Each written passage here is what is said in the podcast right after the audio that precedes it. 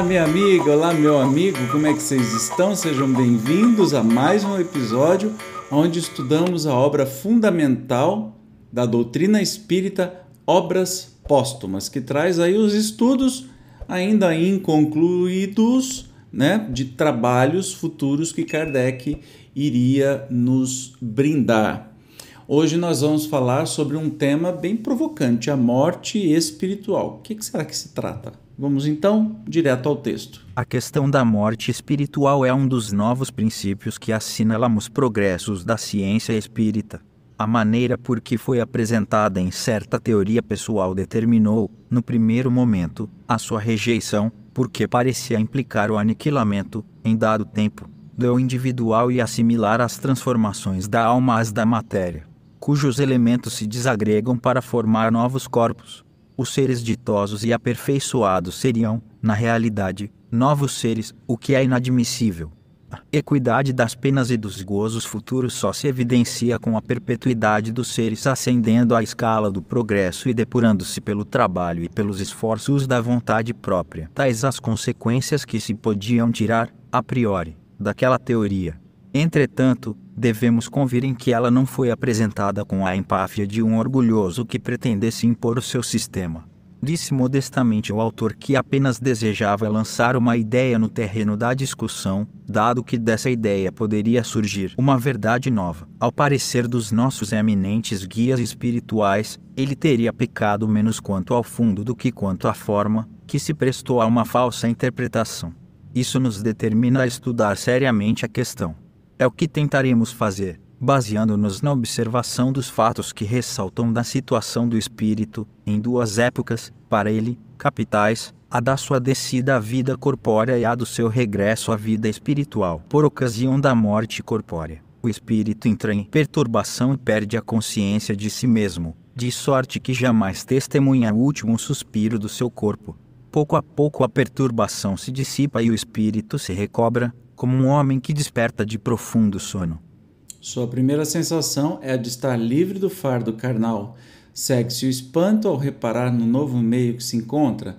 Acha-se na situação de um a quem se cloroformiza, é, meio que se entorpece para uma amputação que, ainda adormecido, é levado para outro lugar. Ao acordar, ele se sente livre do membro que o fazia sofrer. Muitas vezes procura o surpreendido de não mais o possuir. Do mesmo modo, o espírito, no primeiro momento, procura o corpo que tinha, descobre-o a seu lado, reconhece que é o seu, espanta-se de estar dele separado e só gradativamente se apercebe de sua nova situação. Então, é pelo que eu conseguir consegui entender, é, é, isso foi um estudo que alguém propôs sobre a morte, né?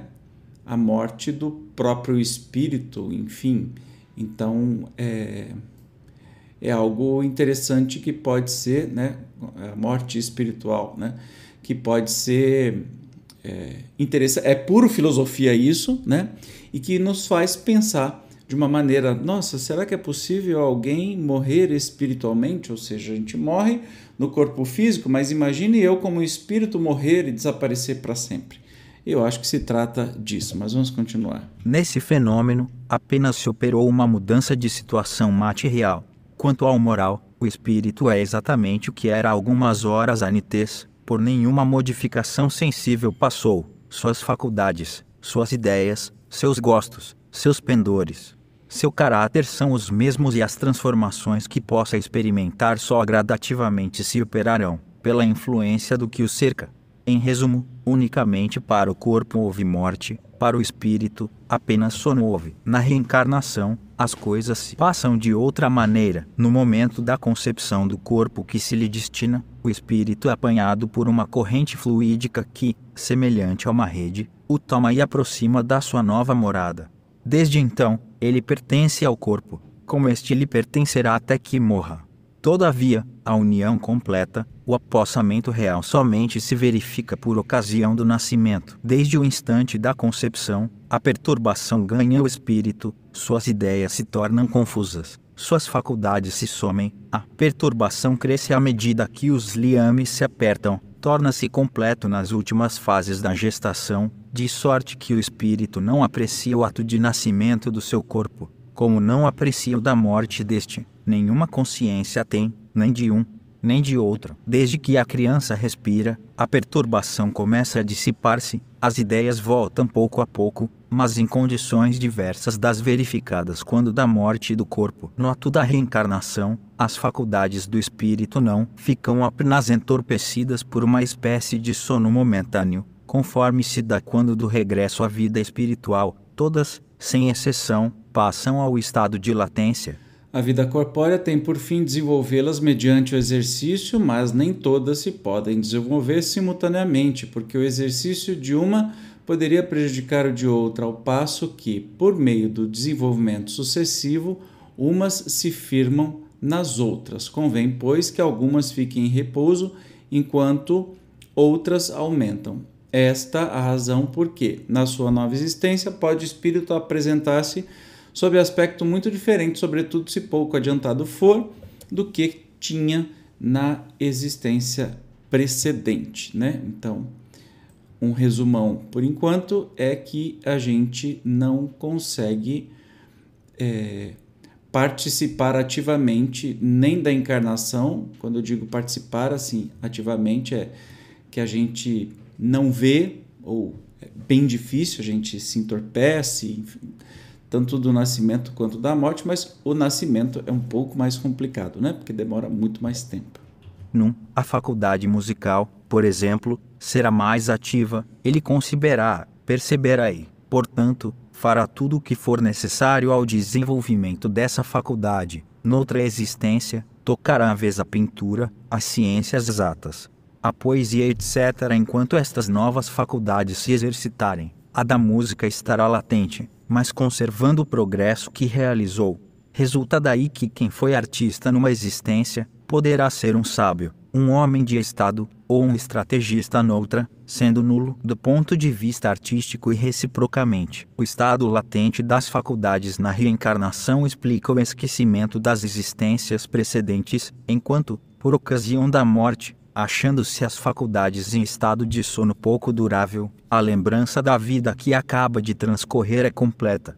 Ao despertar o espírito na vida espiritual, as faculdades que se manifestam estão naturalmente em relação com a posição que o espírito tem de ocupar no mundo e com as provas que haja escolhido. Entretanto, acontece muitas vezes que os preconceitos sociais o desloquem, o que faz que certas pessoas estejam intelectual e moralmente acima ou abaixo da posição que ocupam. Esse deslocamento, pelos entraves que acarreta, faz parte das provas, cessará com o progresso, numa ordem social avançada. Tudo se regula de acordo com a lógica das leis naturais e aquele que apenas tiver aptidão para fabricar sapatos não será, por direito de nascimento, chamado a governar os povos. Voltemos à criança. Até nascer, todas as faculdades se lhe encontram em estado latente. Nenhuma consciência de si mesmo tem o espírito. As que devam desenvolver-se não desabrocham de súbito no ato de nascer. O desenvolvimento delas acompanha o dos órgãos que terão de servir para as suas manifestações, por meio da atividade íntima em que se põe. Elas impulsionam o desenvolvimento dos órgãos que lhes correspondem, do mesmo modo que o broto, ao nascer, força a casca da árvore, Daí resulta que na primeira infância o espírito não goza em plenitude de nenhuma de suas faculdades, não só como encarnado, mas também como espírito livre. Ele é verdadeiramente infantil, como o corpo a que se acha ligado, sem contudo estar neste comprimido penosamente. A não ser assim, Deus houvera feito da encarnação um suplício para todos os espíritos. O mesmo, porém, não acontece com o idiota ou o cretino. Nestes, não se tendo os órgãos desenvolvido paralelamente às faculdades, o espírito acaba por achar-se na posição de um homem preso por laços que lhe tiram a liberdade dos movimentos. Tal a razão por que se pode evocar o espírito de um idiota e obter respostas sensatas, ao passo que o de uma criança de muito pouca idade, ou que ainda não veio à luz, é incapaz de responder. Todas as faculdades, todas as aptidões se encontram em germen no espírito, desde a sua criação, mas em estado rudimentar, como todos os órgãos no primeiro filete do feto informe, como todas as partes da árvore na semente.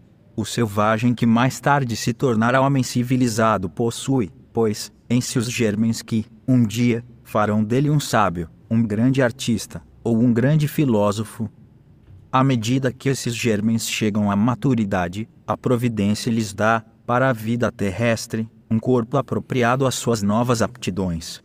É assim que o cérebro de um europeu é organizado de modo mais completo, provido de maior número de teclas, do que o do selvagem. Para a vida espiritual, dá-lhes um corpo fluídico, ou perispírito, mais sutil e impressionável por novas sensações. À proporção que o espírito se engrandece, a natureza o provê dos instrumentos que lhe são necessários.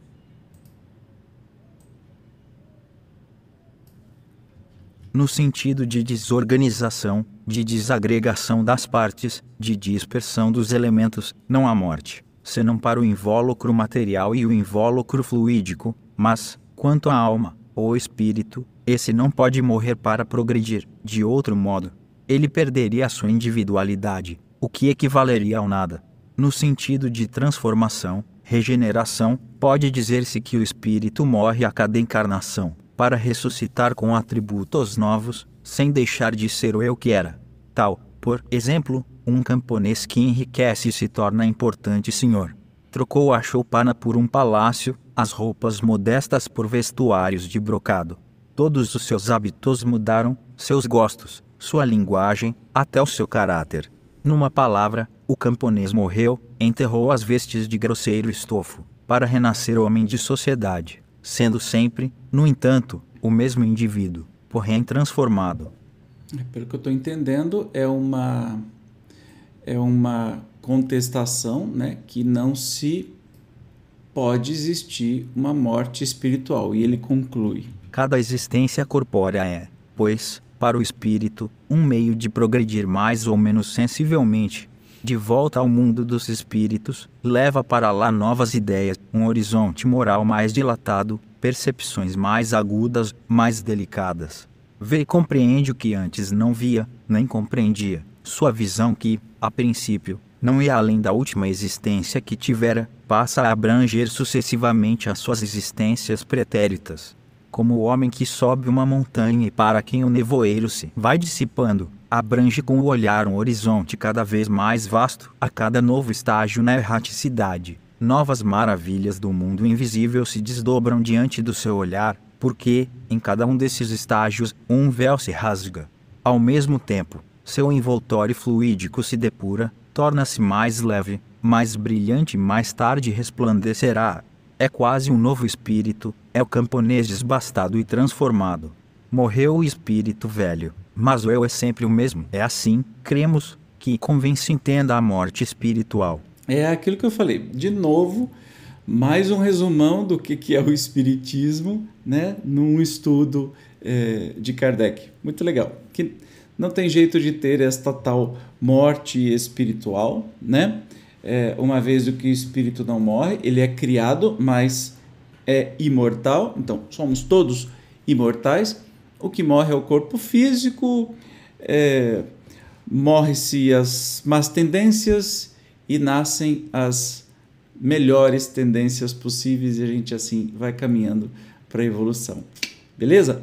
No próximo episódio nós vamos falar sobre a vida futura eu, como sempre, te espero pro estudo. Até lá, tchau!